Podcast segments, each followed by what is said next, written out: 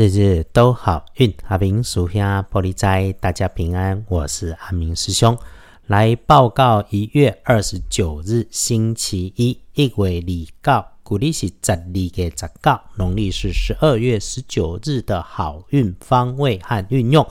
不过在说周一之前，还是先简单说一下本周的提醒：周四月破，周六受死，诸事小心谨慎。签约交易用周二，出门旅行选三五。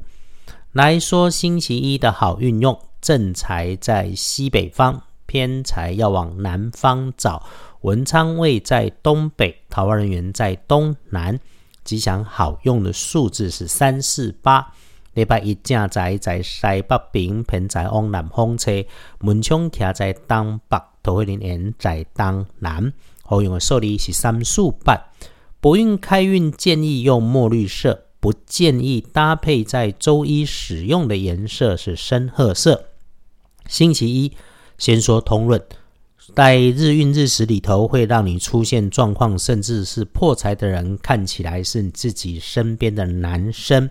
晚辈跟长辈的机会差不多，有特点是个子高壮壮的，还是他的工作位置区间在墙壁边大柜子旁。此外，哈。当你有面对上级交办的事情，会出现工作上跟自己安排有所冲突的状态，这个时候就检查一下，也许是里面联系发生了调整的状况，也许是工作条件发生改变，一定提醒自己别用旧的条件事物去理解新的需求，这个只要确认就没事，甚至能够因为表现好被加分。留意一下高速亮光处基本不动的工具设备，当它是大件的、不容易移动的，也特别是你要去整理、清洁、维护的时候，一定要小心自己的姿势跟安全。周一的贵人是身边男生，身材均匀、嗓门大、有专业是他的特点。当人家帮助你顺利顺心的时候，请带着感谢，也记得谢谢整件事情里面大家的努力。自己赶快赚钱拼经济，永远才是正事，才应该是要认真的事情。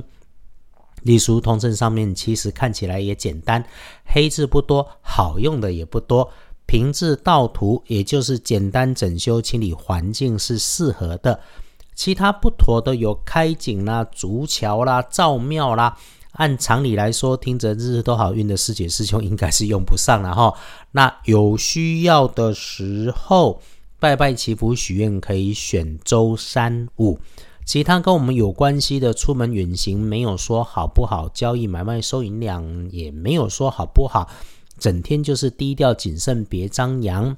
这个时候家看见除十二神看见的是平常的平质，那阿明师兄会在这个时候说日子怎么平常，我们周一就怎么平常的来过它。翻看大本的。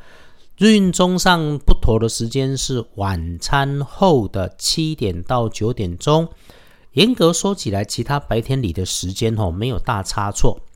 有工作做工作，没工作就休息。整个来看就是别胡思乱想。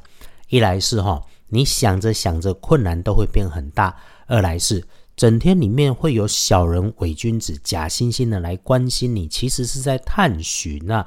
所以自己要谨言。小心说话，晚餐有约无妨，早一点用餐会不错。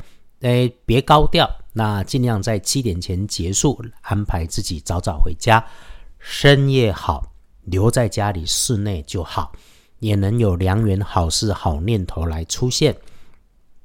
看天光后旺运的是丁酉年六十七岁，六十七岁属鸡。运势弱一点的正冲值日生丙戌年十八岁属狗，重正冲的师妹师弟先不要去厄运机会坐差的南边不运用乳黄色，注意脾气，留心高温明火的位置跟工具，做事情不着急，尤其是骑车的。好，大概就是这样。先阿明师兄尽管匆忙，但凡你农民力依然用心不随便。最近哦，因为工作每天移动很长远的地方，但不改初心。愿听着日日都好运的师姐师兄皆安稳皆如意。我们明天继续说好运，日日都好运。阿明属下玻璃斋，祈愿你日日时时平安顺心，道主慈悲。多做主笔。